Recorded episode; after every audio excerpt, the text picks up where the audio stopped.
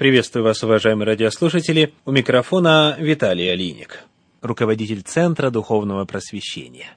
Сегодня мы продолжим разговор о Духе Святом и о том, как Он, обладая божественной природой, является также и отдельной личностной ипостасии в триедином Боге. Посмотрим на некоторые действия личности, которые описаны в Священном Писании в отношении Духа Святого.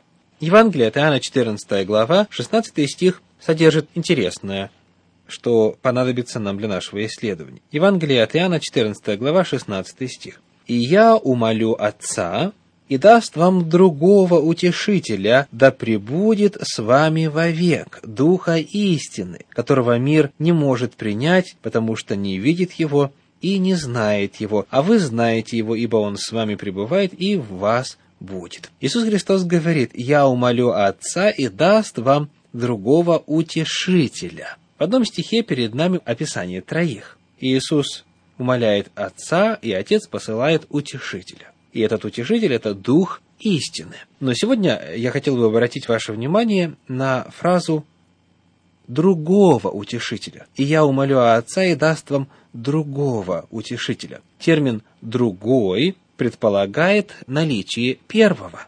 Таким образом, есть два утешителя. О чем же идет речь и почему Дух Святой назван другим утешителем? Речь здесь идет об особенностях синодального перевода. Посмотрим для начала в ответе на этот вопрос на первое послание Иоанна, вторую главу, первый стих. 1 Иоанна, вторая глава, первый стих. «Дети мои, сие пишу вам, чтобы вы не согрешали. А если бы кто согрешил, то мы имеем ходатая перед Отцом Иисуса Христа, праведника». Вот здесь, в первом стихе второй главы первого послания Иоанна, для описания Иисуса Христа описывается термин «ходатай». Иисус Христос назван словом «ходатай». В оригинале же, в греческом тексте, здесь стоит слово «параклетос».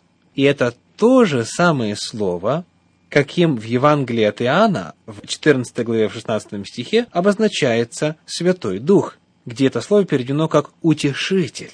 Вот почему у нас есть фраза «другой утешитель», «другой параклетос», потому что первый Параклетос, первый утешитель, это Иисус Христос. Этот термин Параклетос переведен здесь во второй главе первого послания Иоанна в первом стихе как «ходатай». Слово «паракалео» может иметь два значения. С одной стороны, оно означает утешать, а с другой может иметь значение призывать, призывать для оказания помощи.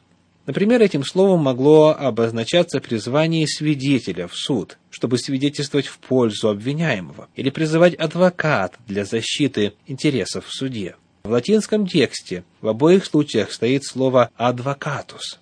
В русском переводе передано различно. Для духа как утешитель, а для сына как ходатай. В принципе, и тот, и другой перевод возможен. Но в таком случае слова «другой утешитель» становятся не совсем понятными. Сын тоже является, согласно Евангелию от Иоанна, утешителем. И называя Духа другим утешителем, Аллас Параклетос, евангелист тем самым указывает на личностное различие Сына и Духа. Итак, Господь Иисус Христос назван нашим утешителем, или же ходатаем. Это один и тот же термин в оригинале. А Дух Святой назван другим утешителем или вторым утешителем, вторым ходатаем. Посмотрим, как эта истина, открывающая личностное существование и служение Святого Духа, показана и в других местах Священного Писания.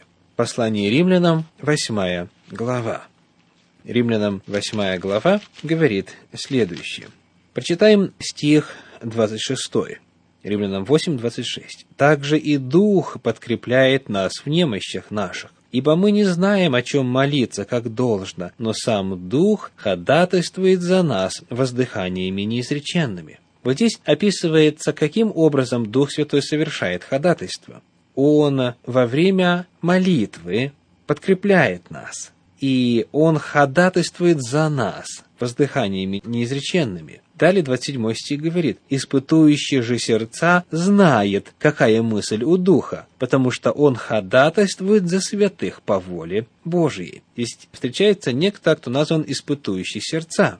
Дело в том, что сама структура термина «ходатай» или «параклетос», «утешитель» предполагает ходатайство перед кем-то. Дух Святой ходатайствует за нас. Перед кем? Ответ перед Богом Отцом. Таким образом, мы здесь видим ясное развлечение личности Отца и Духа Святого. Дух Святой ходатайствует за нас перед Отцом. И вот в этой же восьмой главе послания к римлянам упоминается и ходатайство Иисуса Христа.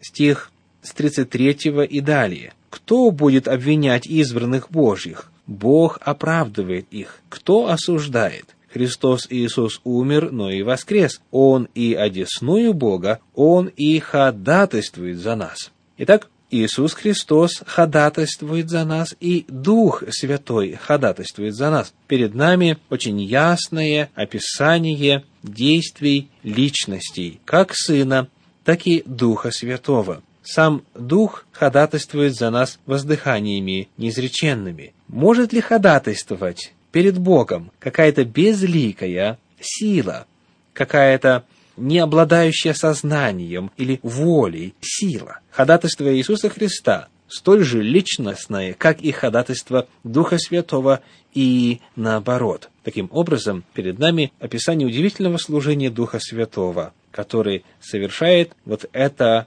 утешение, это ходатайство для всех, кто принимает его. И это описание действий личности.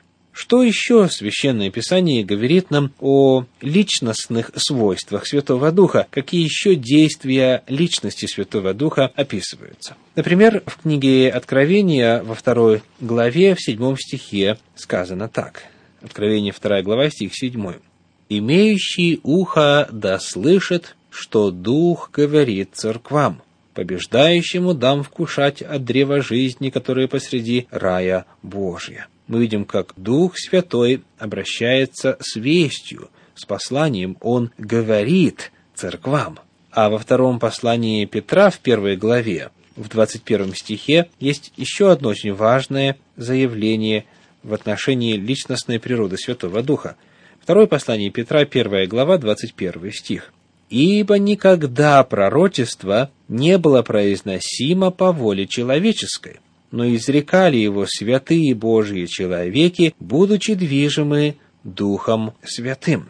Перед нами очень важное утверждение касательно природы Библии и одновременно природы Духа Святого. Сказано, что Библия появилась не вследствие воли человеческой, но записали ее пророки, которые были движимы Духом Святым. Библию дал нам Дух Святой. Это именно благодаря Его откровению, именно благодаря Его действиям появился этот важнейший документ о воле Божьей. Это описание личностных действий Духа Святого книге «Деяния апостолов» в 20 главе, в 28 стихе описывается еще одно личностное действие Духа Святого. «Деяния апостолов», 20 глава, 28 стих. «Итак, внимайте себе и всему стаду, в котором Дух Святый поставил вас блюстителями, пасти церковь Господа и Бога, которую Он приобрел себе кровью Своею». Итак, Дух Святой, сказано, поставил вас блюстителями. Дух Святой руководит церковью, Он, согласно этому месту,